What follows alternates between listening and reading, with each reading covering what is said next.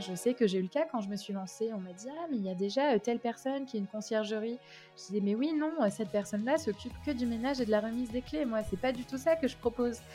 Voilà, c'est vraiment bien se renseigner aussi sur les différents types de prestations qui peuvent intéresser les propriétaires. Est-ce que c'est juste déléguer le ménage et les remises de clés ou alors est-ce que c'est vraiment tout délégué Bonjour à vous et bienvenue dans ce nouvel épisode de la saison 2 du podcast Les clés du gîte je suis Laura, toulousaine installée dans le Lot depuis 3 ans et propriétaire du gîte de groupe Le Moulin de Bernard. J'en avais marre de n'avoir personne avec qui parler de mes galères administratives, de passer des jours entiers à faire du ménage et ne croiser personne. Alors j'ai décidé d'aller à la rencontre d'autres professionnels comme moi. Équipée de mon micro et d'un casque sur la tête, j'enregistre les témoignages d'hôtes passionnés et passionnant. Mais ce n'est pas tout. Cette année encore, j'interviewe également des experts qui partagent sans limite leurs connaissances et conseils avec vous. Et parce que jamais 203, cette année ce sont trois épisodes par mois, avec la découverte d'une marque, d'un prestataire ou d'une initiative.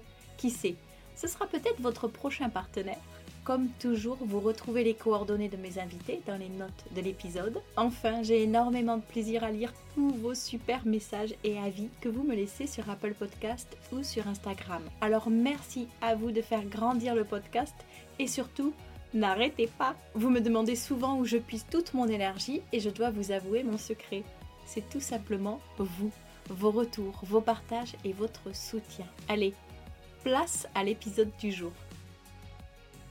Bonjour Thaïs. Bonjour Laura. Merci d'avoir accepté mon invitation à participer au podcast. Je suis très heureuse de t'accueillir et surtout de, présenter euh, la conciergerie des Trois Villes Sœurs. Est-ce que tu peux te présenter, s'il te plaît? Oui, tout à fait. Alors, euh, donc, euh, je m'appelle Thaïs Alcala, j'ai 26 ans et comme tu l'as très bien dit, je suis la gérante de la conciergerie des Trois Villes Sœurs. Alors peut-être très rapidement pour expliquer ce que c'est les trois villes sœurs, parce que je pense que les personnes qui nous écoutent vont peut-être pas comprendre ce que c'est. Mmh c'est l'appellation qu'on a là où j'habite et je vous expliquerai après des trois villes donc qui sont Le Tréport, Mers-les-Bains et Eux, qui sont trois villes qui se touchent et donc cet ensemble de trois villes s'appelle les trois villes sœurs. Excellent. Donc c'est entre la Côte d'Opale et la Normandie, si je me trompe pas. Exactement, on est vraiment entre la baie de Somme et le tout début de la Seine-Maritime, de la Haute-Normandie. D'accord, parfait. Donc c'est là où tu as grandi. J'ai vu ensuite tu as passé, tu as fait des études, notamment un diplôme en commerce international, puis tu es revenu dans le coin pour fonder la conciergerie. Comment c'est venu l'idée? Tout à fait. Alors moi, en fait, donc j'ai fait des études en commerce international. j'ai travaillé pour des grandes maisons de luxe et de prêt-à-porter entre la France et l'étranger.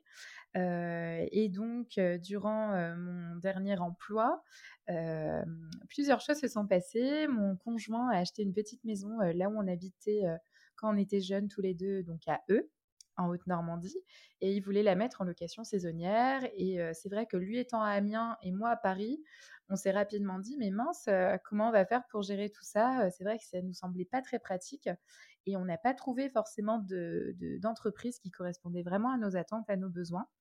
Et en parallèle, des amis sont revenus vivre de Lille jusqu'ici en Haute-Normandie.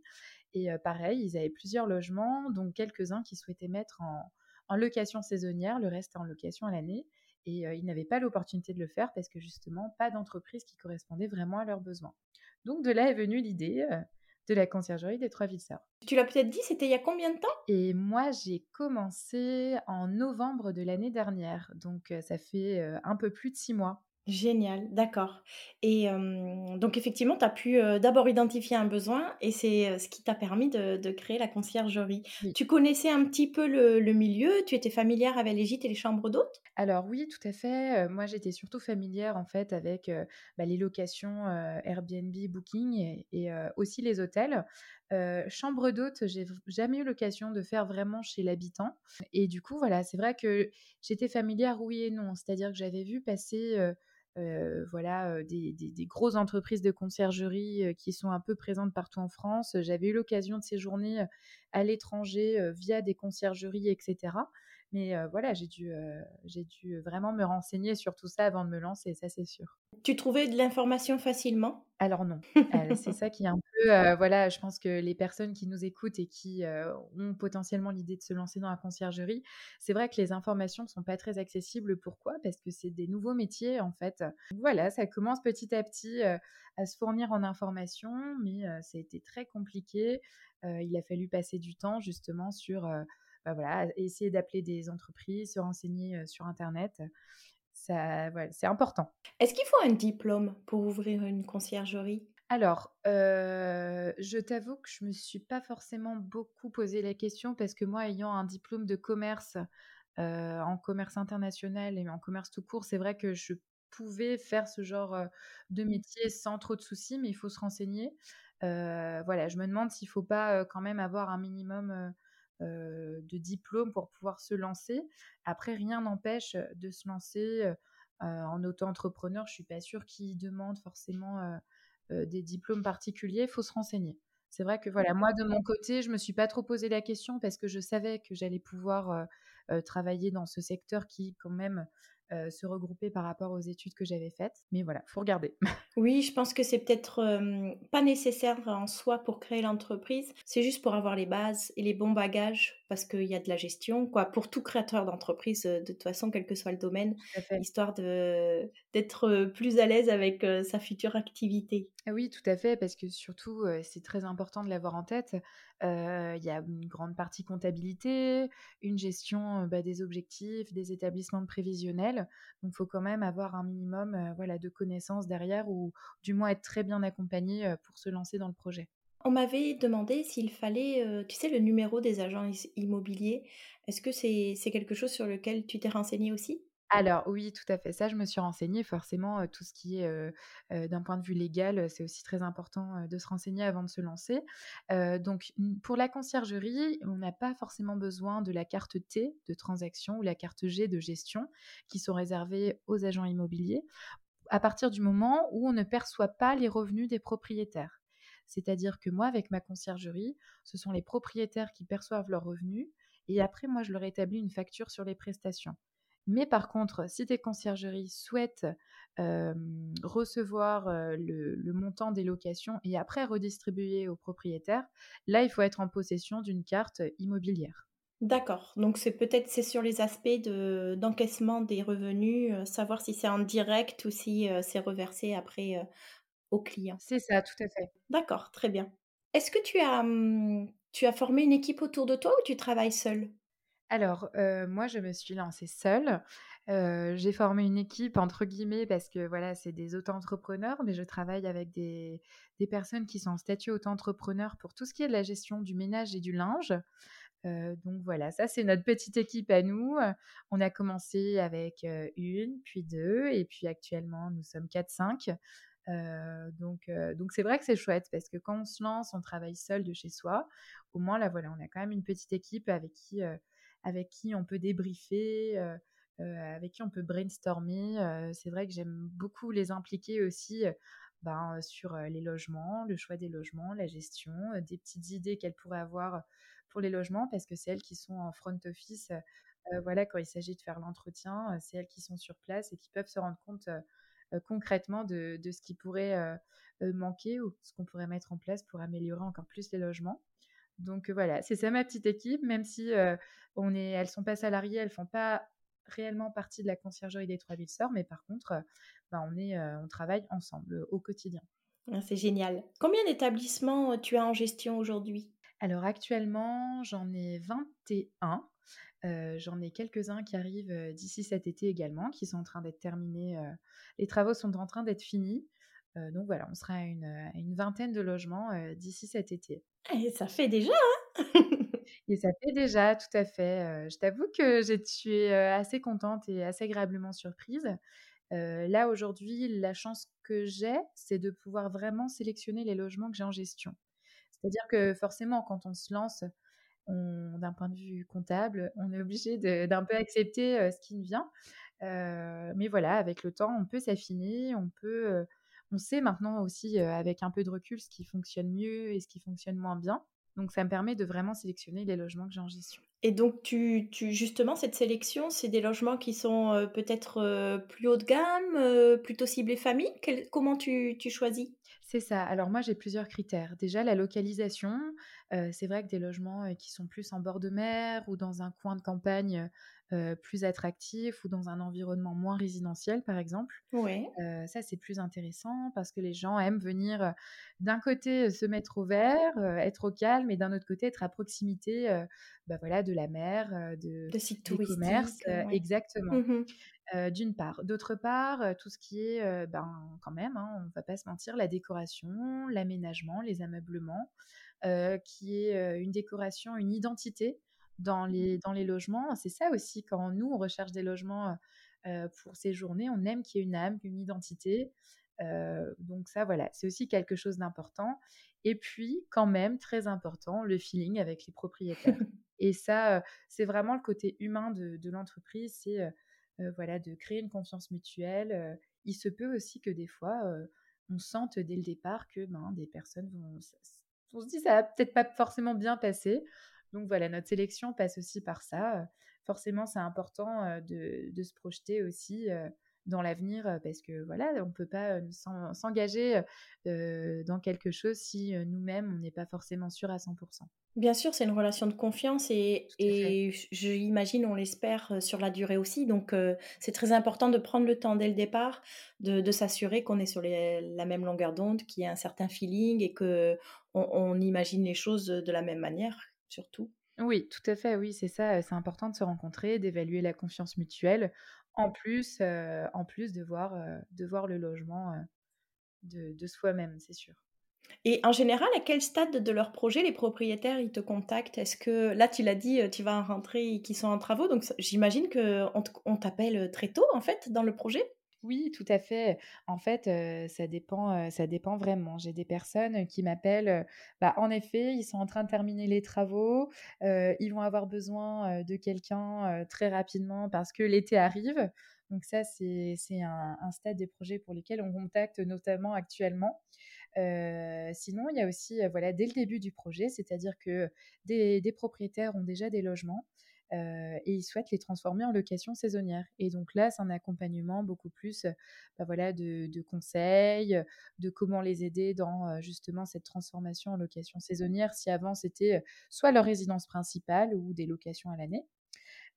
et nous avons aussi des personnes qui souhaitent changer de conciergerie, donc qui sont déjà soit avec quelqu'un qui faisait juste la remise des clés, le ménage, et ils veulent passer maintenant à une gestion beaucoup plus complète, comprenant du coup la gestion des annonces, soit ils étaient voilà dans une gestion aussi d'annonces, soit localisées sur place qui leur convenait pas, soit des gens voilà qui travaillent sur toute la France et du coup il n'y avait pas ce contact vraiment humain. voilà donc il y a aussi des personnes pour lesquelles voilà la confiance et la reconnaissance se sont installées un petit peu au fil du temps. qui me contactent parce qu'elles me suivent depuis le tout début de l'aventure sur les réseaux sociaux et qui voient que voilà les que, que, ça se passe bien avec les logements gestion, que de nouveaux logements rentrent et là elles se disent bon bah c'est peut-être le moment de, de contacter Thaïs. Voilà donc plusieurs stades euh, pour la prise de contact. On peut, si, ton, si on te démarche, est-ce que tu peux mettre en relation avec des clients que tu as déjà pour euh, bah, pouvoir euh, avoir leur ressenti et leur témoignage sur la collaboration?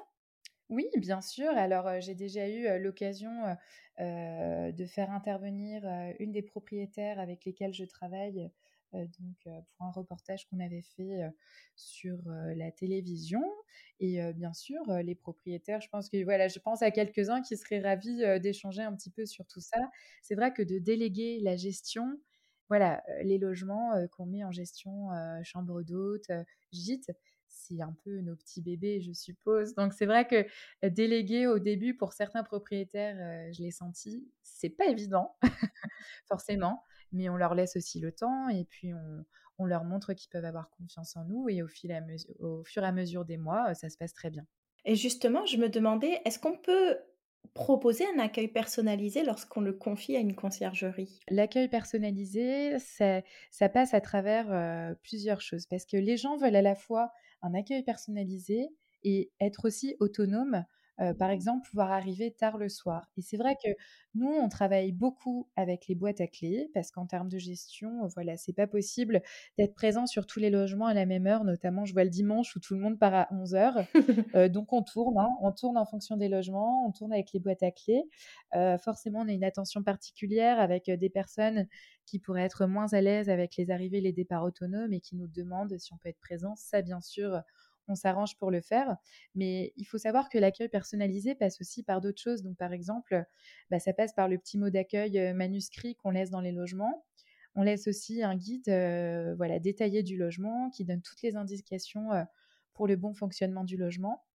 ça peut passer aussi par un petit panier de bienvenue. Donc nous ici en Normandie, on aime laisser voilà des fois une petite bouteille de cidre ou alors là avec certains propriétaires, on travaille avec une entreprise qui fait des tartinables de la région.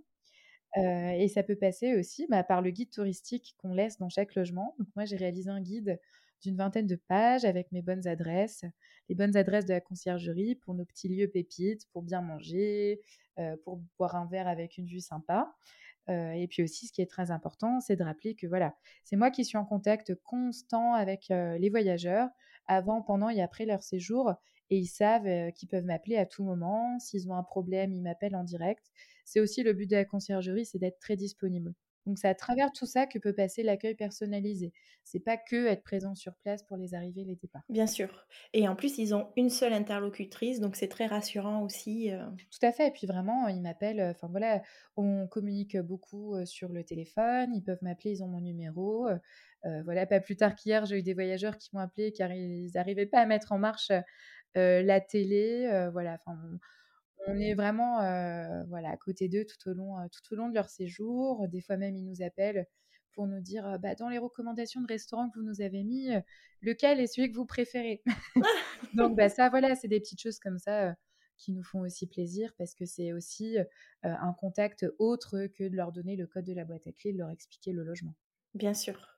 Et j'ai vu d'ailleurs que tu parlais plusieurs langues. Donc en plus, tu peux t'adapter aux différentes nationalités. Tout à fait. Alors, nous, c'est vrai qu'entre la baie de Somme et la Normandie, on a beaucoup de, voyageurs anglais, anglo-saxons, belges, allemands, des Pays-Bas. Alors, malgré mes six ans d'allemand, j'ai beaucoup de mal en allemand. Donc, heureusement, je parle couramment anglais, je parle couramment espagnol aussi et j'ai des très bonnes bases en portugais. Mais voilà, c'est vrai que l'anglais, c'est la langue de prédilection pour les voyageurs étrangers. Ça, je pense que c'est aussi très important parce qu'il y a des personnes voilà, qui... Même, bon, des fois, avec des voyageurs qui ne parlent pas anglais, du coup, j'utilise Google Traduction, mais c'est bien quand même d'avoir des bases en langue étrangère, forcément. Tout à fait. On m'envoie souvent des petits messages en me disant Laura, fais-nous un petit e-book avec des traductions et autres parce que l'anglais est trop vieux et il faut qu'on se remette à la page. Bah, c'est sûr, franchement, pourquoi pas hein, C'est vrai que d'avoir les phrases un peu standards d'accueil, de remerciements pour les réservations, bah, nous, c'est aussi l'avantage qu'on a. les conciergeries comme moi qui travaillent avec des logiciels de gestion qu'on appelle des channel managers.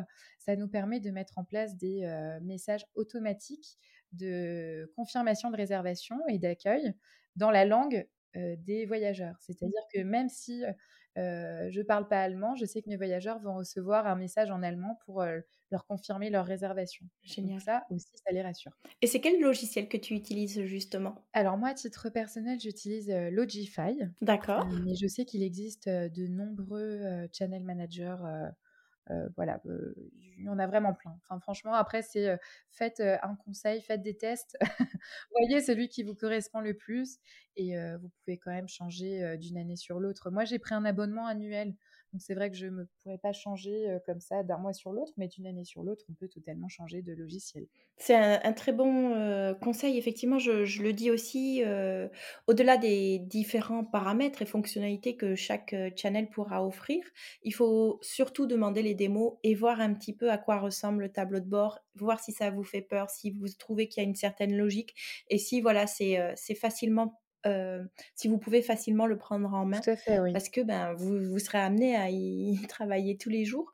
Donc, il ne faut pas s'arracher les cheveux juste pour changer une date, ouvrir un minimum de nuitées, des choses comme ça. Sinon, ça, ça, va être horrible, quoi. Oui, et puis c'est surtout, je sais que moi, avec Logify, il y a un système de onboarding. En fait, c'est des formations de mise en route quand on s'inscrit. ils nous suivent après sur plusieurs rendez-vous pour justement nous montrer comment fonctionne le, logiciel, chaque petite chose, chaque petit détail, et puis on peut les contacter si on a un problème. Donc c'est vrai que ce logiciel, pour moi, est pas mal. Et le SAV, il est en français les... ou en anglais? Le SAV est principalement en anglais. Ils essayent des fois de nous répondre en français, mais quand on, est, quand on appelle par téléphone, souvent on nous répond en anglais. D'accord. Ça, c'est aussi important de savoir si des personnes sont moins à l'aise avec, avec l'anglais, par exemple. Tu références les différents hébergements sur combien de plateformes de réservation?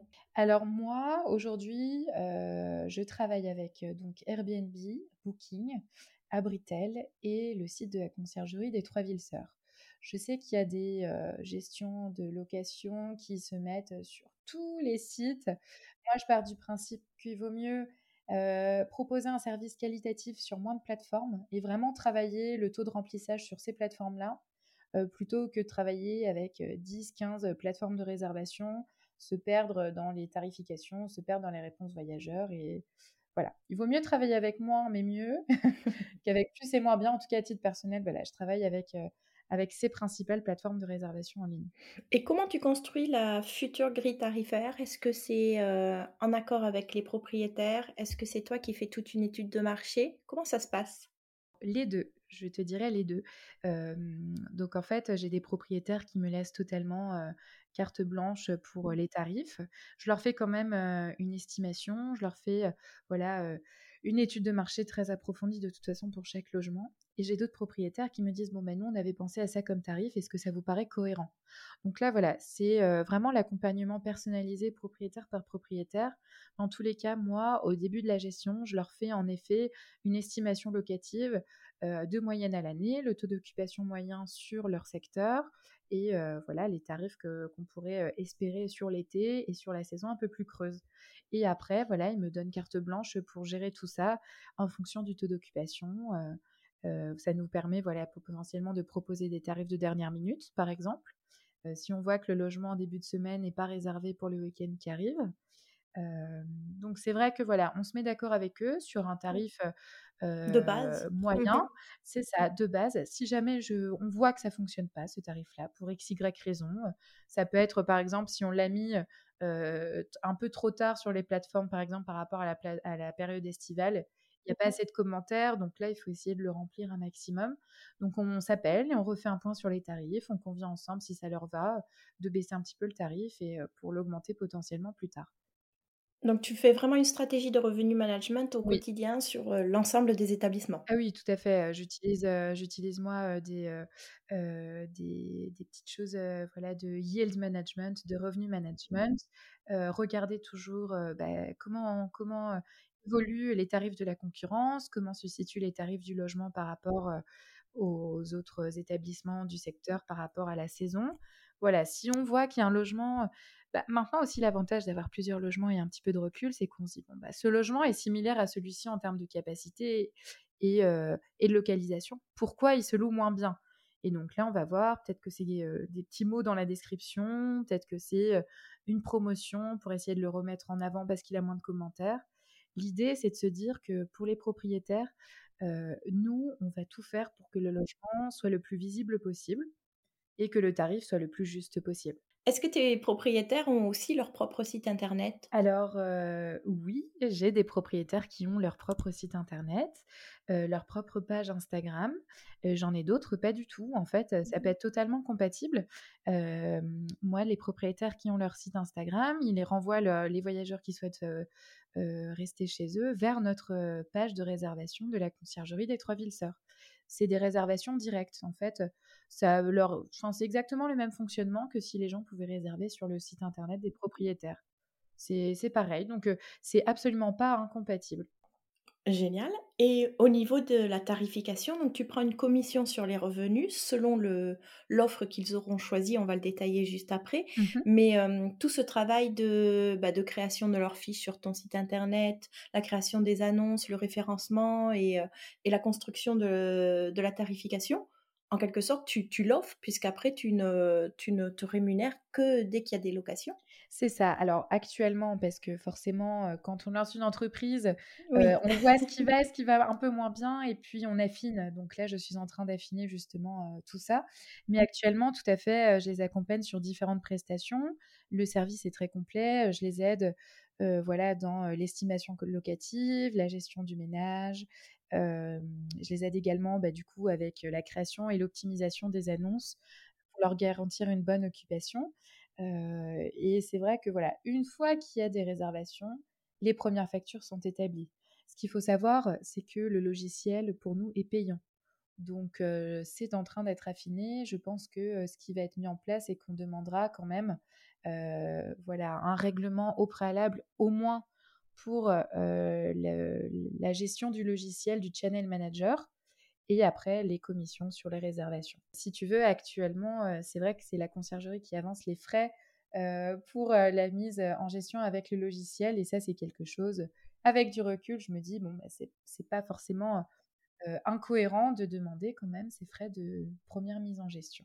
Bien sûr, des comme des frais d'inscription, Exactement, tout à fait, Et justement, je j'en ai parlé juste avant, il y a plusieurs offres. Moi, je pense à deux de tes offres. Est-ce que tu peux nous les détailler? Bien sûr, moi j'ai différents types de gestion, donc différents types de packs de gestion, pardon, avec plus ou moins d'options. En moyenne, pour des services de conciergerie, il faut compter entre 20 et 30% de commission sur les réservations. Moi, actuellement, je propose deux types de packs. Donc, le pack gestion, qui comprend la création de l'annonce, l'estimation locative, la gestion du ménage, donc également bah, la tarification intelligente, comme on appelle ça, mmh. les guides touristiques, le guide pour, pour le logement. donc ça, c'est le pack gestion qui est autour d'une vingtaine de pourcents de commission sur réservation. Et après, il y a le pack un petit peu plus complet, donc qui reprend le pack de gestion. Ce pack s'appelle le pack tout compris et on a en plus la possibilité de mettre en place les paniers de bienvenue et de s'occuper pour les propriétaires notamment qui ne sont pas sur place du réapprovisionnement de, euh, de produits de première nécessité comme pourrait être euh, bah voilà, qui est toujours des sacs poubelles, du papier toilette. Après, c'est des petites choses qu'on propose à la carte aussi. C'est-à-dire que si les propriétaires veulent partir sur le pack donc de gestion de base, on peut leur proposer, voilà, à une certaine période de l'année, de leur trouver des paniers de bienvenue parce que forcément, nous, on a des tarifs préférentiels avec, avec certaines entreprises. Ou par exemple, s'ils ne sont pas sur place pour x, y raison, qui nous disent, voilà, Thaïs, on ne peut pas s'occuper de racheter du papier toilette, est-ce que vous pouvez vous en occuper pour nous? Eh bien, il n'y a pas de souci, moi je m'en occupe et puis je leur fais facturer à part.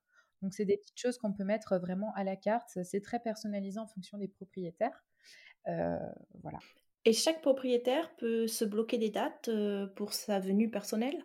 Oui, tout à fait. Franchement, on n'impose pas actuellement, en tout cas, de, de dates bloquées. On leur dit pas, bon, bah, il faut au moins qu'on ait un mois sur deux l'été. Non, les propriétaires peuvent bloquer à tout moment des dates pour, pour leur famille, pour leur venue. Mais pareil, comme je te disais, c'est des choses qui sont en train d'être affinées. voilà, peut-être qu'on leur dira à l'avenir, bon bah vous pouvez bloquer maximum deux semaines d'affilée sur la période estivale, sinon bah, il faudra voilà, mettre en place un autre système, mmh bien sûr. qu'on ne soit pas forcément non plus perdant, parce que c'est vrai que des propriétaires qui bloquent un mois complet sur le mois d'août, avec du recul, on se dit mince. ben oui, c'est ça, tu, tu, engages des frais, mais là, il n'y a pas de retour sur investissement pour le coup. Exactement, mmh. exactement. Donc, comme je te disais tout à l'heure, et il ne faut pas avoir peur de ça non plus, c'est d'affiner un petit peu son offre. Forcément, les propriétaires avec qui j'ai déjà des contrats depuis le début, je ne vais pas leur faire d'avenant sur le contrat. Euh, du moins pas d'ici la fin de l'année, pour leur laisser au moins une année complète. Et puis quand on réactualisera les contrats, bah là, on rediscutera des conditions générales ensemble. Bien sûr. Comment s'organise la collaboration? Est-ce que vous avez, je sais pas, un système de points hebdo avec les propriétaires ou c'est vraiment par des échanges d'emails ou de téléphone quand il y a un besoin, quand il y a une question euh. Alors, comment fonctionne, pour t'expliquer vraiment la collaboration du début à la fin?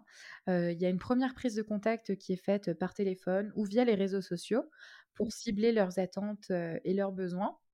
Dans un deuxième temps, on fait un échange par mail. Voilà, je leur demande de m'envoyer quelques photos et un bref descriptif du logement. Ça me permet déjà de voir au préalable, ben, si ça pourrait dans un premier temps correspondre avec, ce qu'on a en gestion. Ensuite, si ça correspond, on organise une rencontre. Donc on en profite pour faire, la visite du bien. Les propriétaires m'expliquent un peu plus en détail, bah, leurs attentes, pourquoi ils seraient potentiellement intéressés par des services de conciergerie. C'est vraiment important de se rencontrer justement, pour définir tout ça.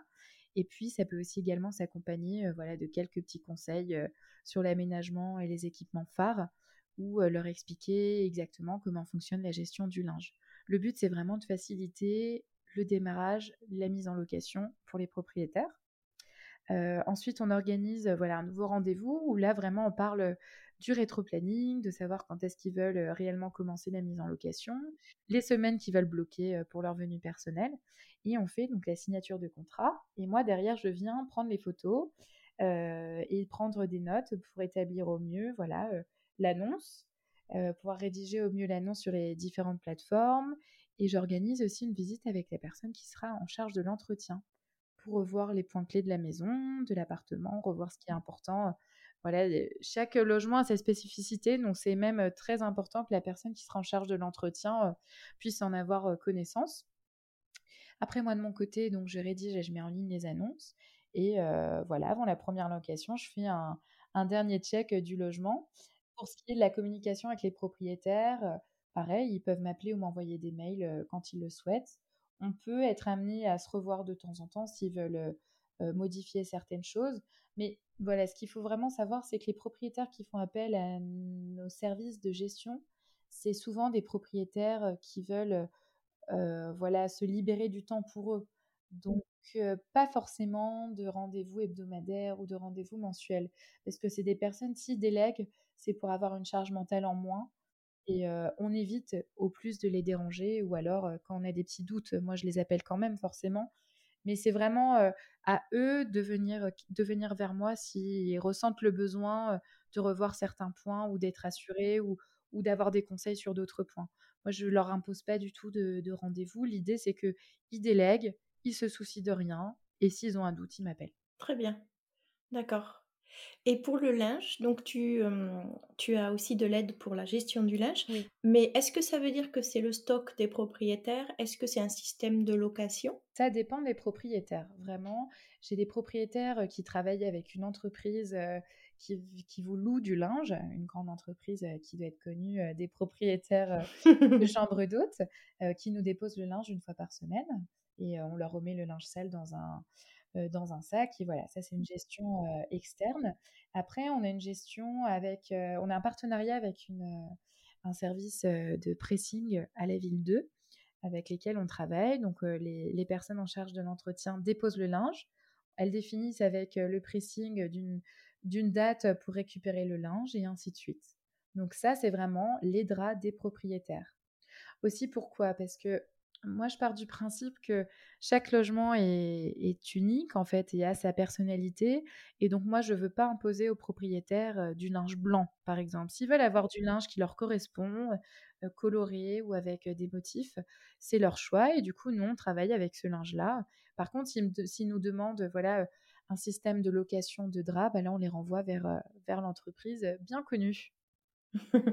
Est-ce que ce sont tous des logements qui sont classés? Alors non, pas forcément. Hein. On a des propriétaires qui souhaitent mettre en location que sur la période estivale, par exemple.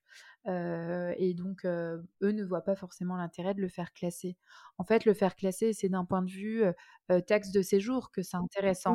Donc, non, pas forcément. Il y a quelques logements, pas beaucoup, mais qui ne sont pas classés. Dans tous les cas, tous les logements sont bien déclarés en mairie, ça c'est sûr. Tu veux vraiment rester basé sur les trois villes sœurs ou tu penses peut-être élargir avec le temps? Alors, moi, actuellement, je suis quand même sur un périmètre de 40 km autour des trois villes sœurs. C'est-à-dire que je travaille aussi voilà, autour de Saint-Valery-sur-Somme et je travaille aussi autour de Dieppe, en plus des trois villes sœurs. Donc sur ce rayon-là, j'ai pas forcément pour ambition de continuer de m'étendre actuellement parce que l'entreprise n'a que environ 6-7 mois. Par contre, à l'avenir, si je suis amenée à recruter, et c'est ce que j'espère, oui, pourquoi pas étendre les services, voilà, mmh. monter, pourquoi pas jusqu'au Touquet, redescendre un petit peu plus. Mais actuellement, comme je suis seule, non. Par contre, à partir de septembre, j'ai la chance d'avoir une alternante qui va arriver. Génial! une personne que je vais pouvoir former pendant 2 ans. Si tout se passe bien, je pourrais potentiellement lui proposer de rester derrière.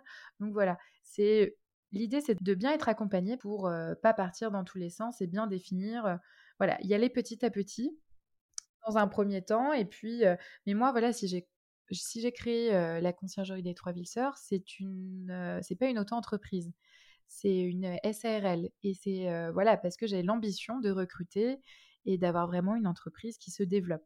Bien sûr. Donc oui, je pourrais être amenée à me développer. C'est tout le mal qu'on te souhaite. Exactement, moi aussi. Pour les personnes qui nous écoutent et qui sont, heu, peut-être en train de se lancer, heu, à quelques semaines ou mois d'ouverture et autres, est-ce que tu aurais des petits conseils à leur donner? Oui, alors, bah, pour les porteurs de projets, heu, donc de chambres d'hôtes, de gîtes et cetera, dans tous les cas, un conseil commun, c'est de bien travailler son business plan. Je pense qu'il faut pas parce que j'en vois, hein, des personnes qui se lancent, qui achètent en résidence principale et qui après s'étonnent parce que je leur dis qu'ils peuvent pas louer plus de 120 jours par an. Ça, ça arrive, c'est vraiment bien se renseigner, bien travailler, construire son business plan, avoir conscience, de la concurrence et des tarifs appliqués. Pas partir dans des tarifs non plus, trop délirants parce qu'il y a des personnes qui, se calquent sur des tarifs, de logements qui sont déjà présents depuis plusieurs années. Je veux dire, l'offre de départ ne sera pas celle, que vous aurez quand vous vous développerez. Forcément, ça va également s'affiner. Donc voilà, c'est bien établir sa clientèle cible aussi. Quelles sont les personnes qui seraient susceptibles de venir dans mon logement? Heu, donc voilà, son business plan, premier conseil très, très, très important. Deuxième conseil, c'est, heu, rencontrer et s'entourer d'un expert comptable parce que voilà, il y a différents types de régimes qui pu qui peuvent être appliqués. Je pense ça, vous le savez aussi. Bah, comme je disais, savoir si vous êtes en résidence principale ou si c'est un achat en résidence secondaire, vous n'allez pas pouvoir louer pareil votre logement. Il y a tout l'aspect fiscal aussi selon le statut qu'on choisit, Ça, le statut, si vous êtes en régime réel, régime simplifié, il y a tellement de particularités aussi par rapport, à vos revenus. En fait, l'idée, c'est que, ça soit intéressant pour vous fiscalement. Donc, heu, expert comptable primordial aussi. Forcément, c'est un coût, mais, heu c'est un investissement pour moi, c'est vraiment, indispensable. ah oui, oui, pour moi aussi, ça peut éviter de faire des «bêtises» Ah entre oui. guillemets, quoi, heu et puis, heu, aussi se rapprocher de la mairie impérativement et de l'office de tourisme, bah, pour connaître vos devoirs en termes d'immatriculation et de reversement de taxes de séjour. Pas avoir de mauvaises surprises au niveau au moment de la du reversement de la taxe de séjour. Mais oui et je dirais même pour, heu, être aidé aussi, tu vois? Même sur, heu, la partie études de marché, parce fait. que la mairie et encore plus l'office de tourisme vont pouvoir vous donner quelques datas, quelques, conseils aussi sur, heu, bah, votre positionnement. Oui, tout à fait. Oui, oui, exactement. Aussi sur le taux d'occupation, Voilà, mmh. en fonction des villes, le taux d'occupation n'est pas le même. La saisonnalité n'est pas la même, voilà. heu, ouais. Ouais. Le nombre, heu, le nombre de de de «couchages» entre guillemets «moyens» qui est le plus réservé sur le secteur, c'est aussi intéressant. Savoir si on se lance plus, heu, sur, une location, voilà, si on fait plus, heu, 2 appartements ou alors une grande maison, par exemple. Ouais, ouais, super, excellent conseil que je je valide, Voilà. parce que je les partage vraiment. Bon, bah, c'est top alors. Oui, oui, bah, c'est vraiment des choses qui me paraissent, primordiales. Bah, aussi parce que de notre côté, comme je te disais au début, mon conjoint est passé par là pour, pour sa maison qu'il veut mettre un petit peu en location. Donc c'est vrai que quand on se met dedans, on se rend compte des choses. J'aurais bien aimé qu'on me dise ça au début. Et d'où l'intérêt, d'avoir ton ton podcast aussi, c'est qu'en fait, ça nous permet d'échanger, bah, voilà, avec les futurs porteurs de projets autour de ça.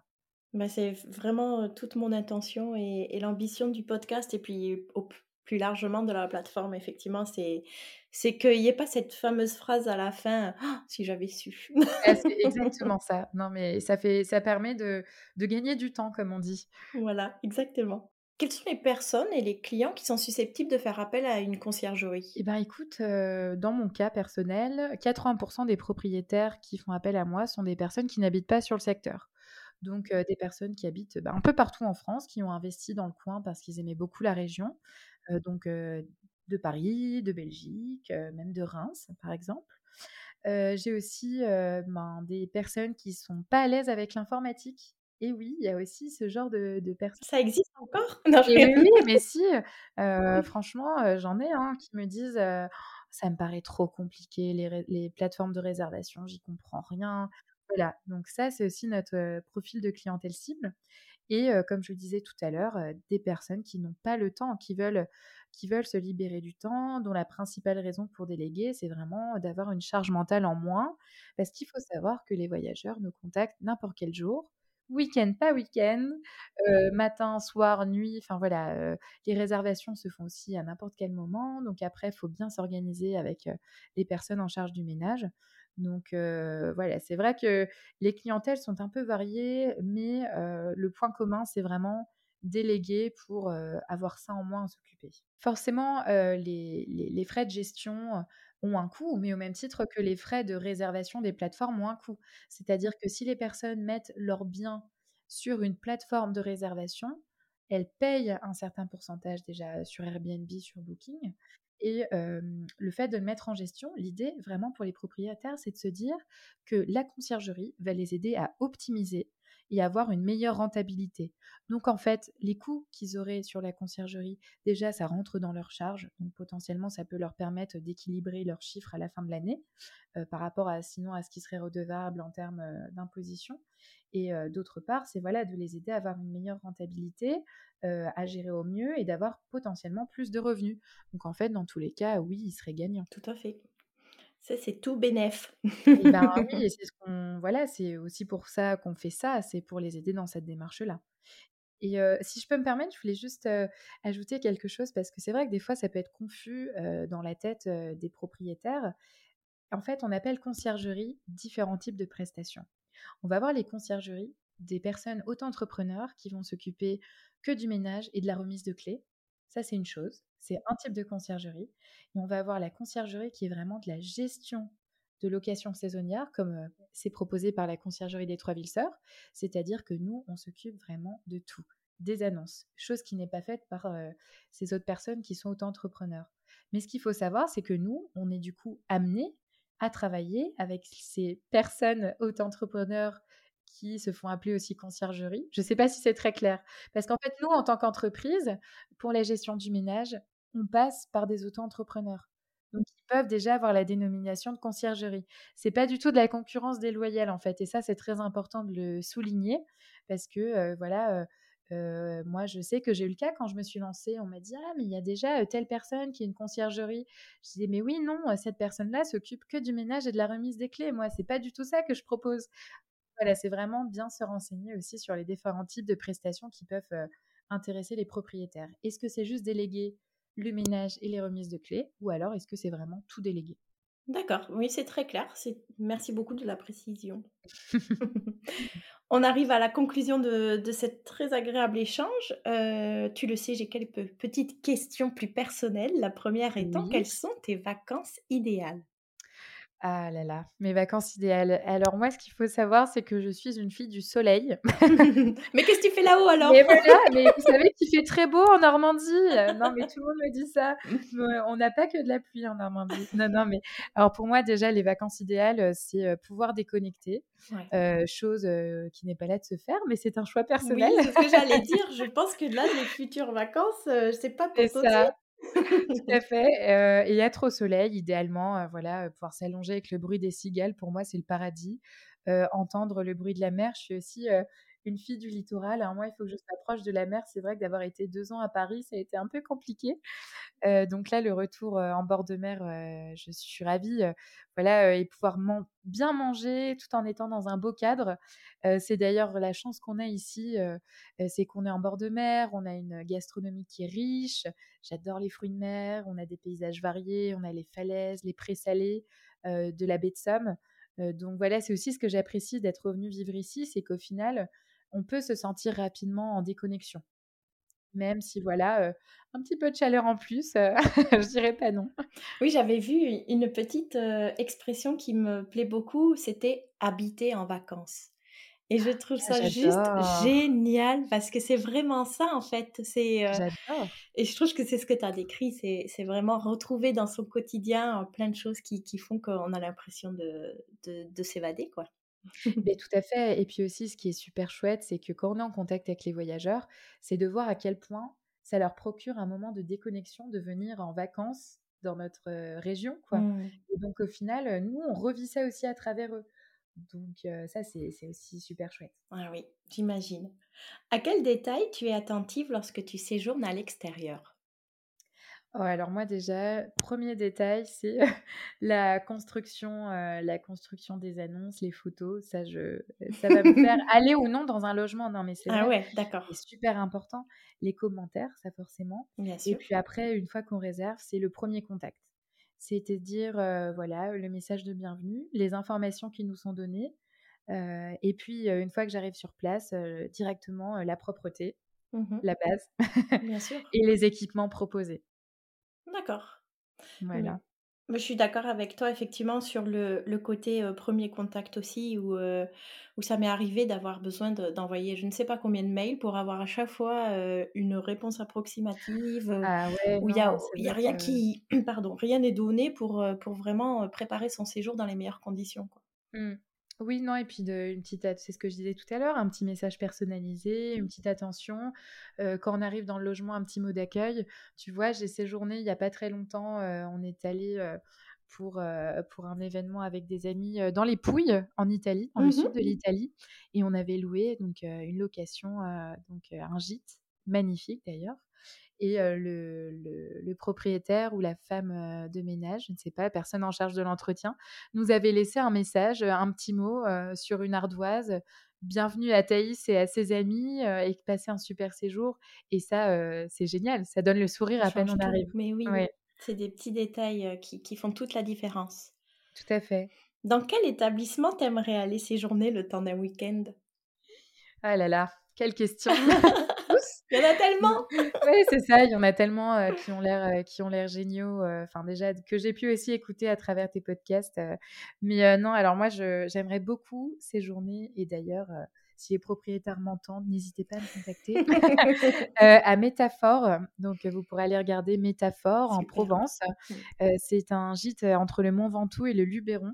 Ils ont une piscine, avec une vue à couper le souffle vraiment, entre les montagnes, avec un mur un peu, comme, heu, un reste de ruines et surtout ils ont une chambre avec, heu, en fait, je sais pas si tu vois? C'est un lit sur des rails qui te permet de faire sortir le lit sur la terrasse et de le re-rentrer. Donc en fait, si tu veux, tu peux faire la petite sieste, heu, à l'extérieur ou t'endormir à la belle étoile et re-rentrer après dans le dans la chambre et tu as une vue, panoramique, superbe. Ah ouais, ça me donne trop envie. Ah oui, mais tu m'étonnes, ça donne envie à tout le monde. C'est Ouais incroyable. Et pour le côté un petit peu plus sauvage, heu, ça c'est mon mon petit rêve à moi, c'est d'aller séjourner en Toscane. Mmh mh. Heu, en Italie, ils ont quelque chose qui s'appelle, heu, un système qui s'appelle Agriturismo. En fait, c'est une plateforme de réservation, dans des dans des fermes, dans des, dans des domaines viticoles et on est vraiment chez l'habitant. Ils proposent, bah, des activités, tu vois? De faire, un plat italien, d'aller, faire une dégustation de vin, de faire une découverte des vignes. Tu peux aussi louer des petits, heu, des petits scooters pour te promener dans les vignes. Enfin voilà, ça c'est ça c'est un de mes, heu, un de mes rêves aussi, heu, j'espère le pouvoir le réaliser très bientôt. Mais voilà, séjourner, heu, chez des habitants en Italie, heu, ça me donne très envie. Ah bah oui, tu tu arrives à nous à nous donner envie aussi, hein. Super. Bah écoute Thaïs, c'était vraiment un plaisir d'échanger avec toi. Merci beaucoup pour tous tes conseils et pour nous Et bah, permettre d'y voir plus clair clair, pardon, avec le monde de la conciergerie et puis, bah, très bonne continuation. À très bientôt, j'espère. Merci beaucoup Laura, en tout cas, heu, de m'avoir laissé cette opportunité d'échanger sur, heu, le nouveau métier entre guillemets de conciergerie et puis à toutes les personnes qui nous écoutent et qui auraient besoin de de conseils et ben, voilà, n'hésitez pas à me à me contacter sur, heu, notre page Instagram, ou Facebook. Je serai ravie d'échanger avec vous et Laura, j'espère qu'on aura l'occasion, bah, de de rééchanger, très prochainement. Merci à toi.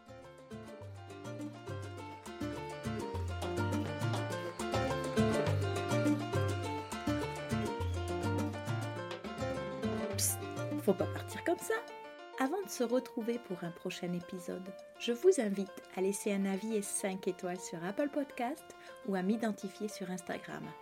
Promis, maintenant j'arrête de parler.